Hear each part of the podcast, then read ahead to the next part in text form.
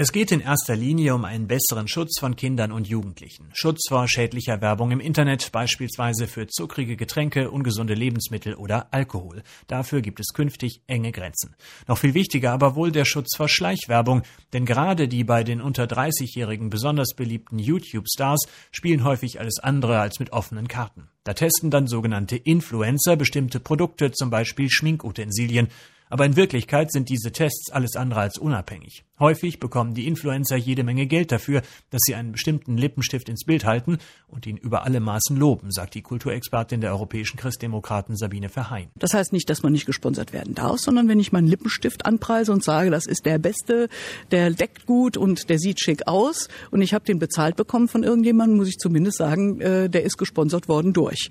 Damit auch eine Transparenz da ist und ich dann selber als Verbraucher auch einordnen kann, ist das womöglich jetzt wirklich deren Meinung oder sagt die das, weil den Lippenstift gesponsert gekriegt erleichtert. Also ein Verfahren, das im analogen Fernsehen bereits seit Jahren gilt. Halten sich die YouTube-Stars, also die, die in großem Umfang ihr Geld mit solchen Videos verdienen, nicht daran, dann drohen ihnen künftig Bußgelder.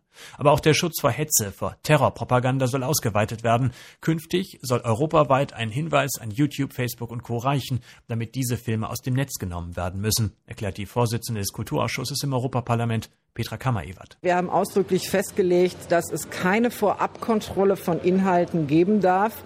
Wir haben ja auch äh, beim Fernsehen äh, klassisch das Moment der redaktionellen Freiheit, dass auch hier sozusagen alles erstmal auf Sendung gehen kann. Aber wenn eben Inhalte zu Recht kritisiert werden, dann müssen die Plattformen künftig schnell handeln, wenn sie sich in Europa nicht strafbar machen wollen. Das wird nun definitiv festgeschrieben.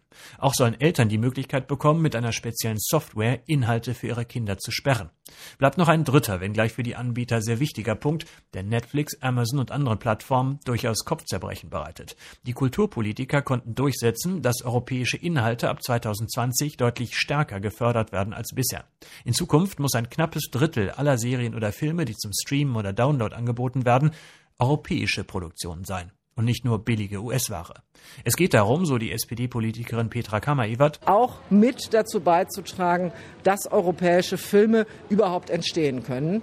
Und wenn wir im Fernsehen eine 50-Prozent-Quote haben, dann glaube ich, ist eine 30-Prozent-Quote bei Netflix und Co. jetzt wirklich nicht zu viel verlangt. Rund zwei Jahre hatten die Europaabgeordneten mit den Regierungen der Mitgliedstaaten über dieses hochkomplexe Regelwerk gestritten.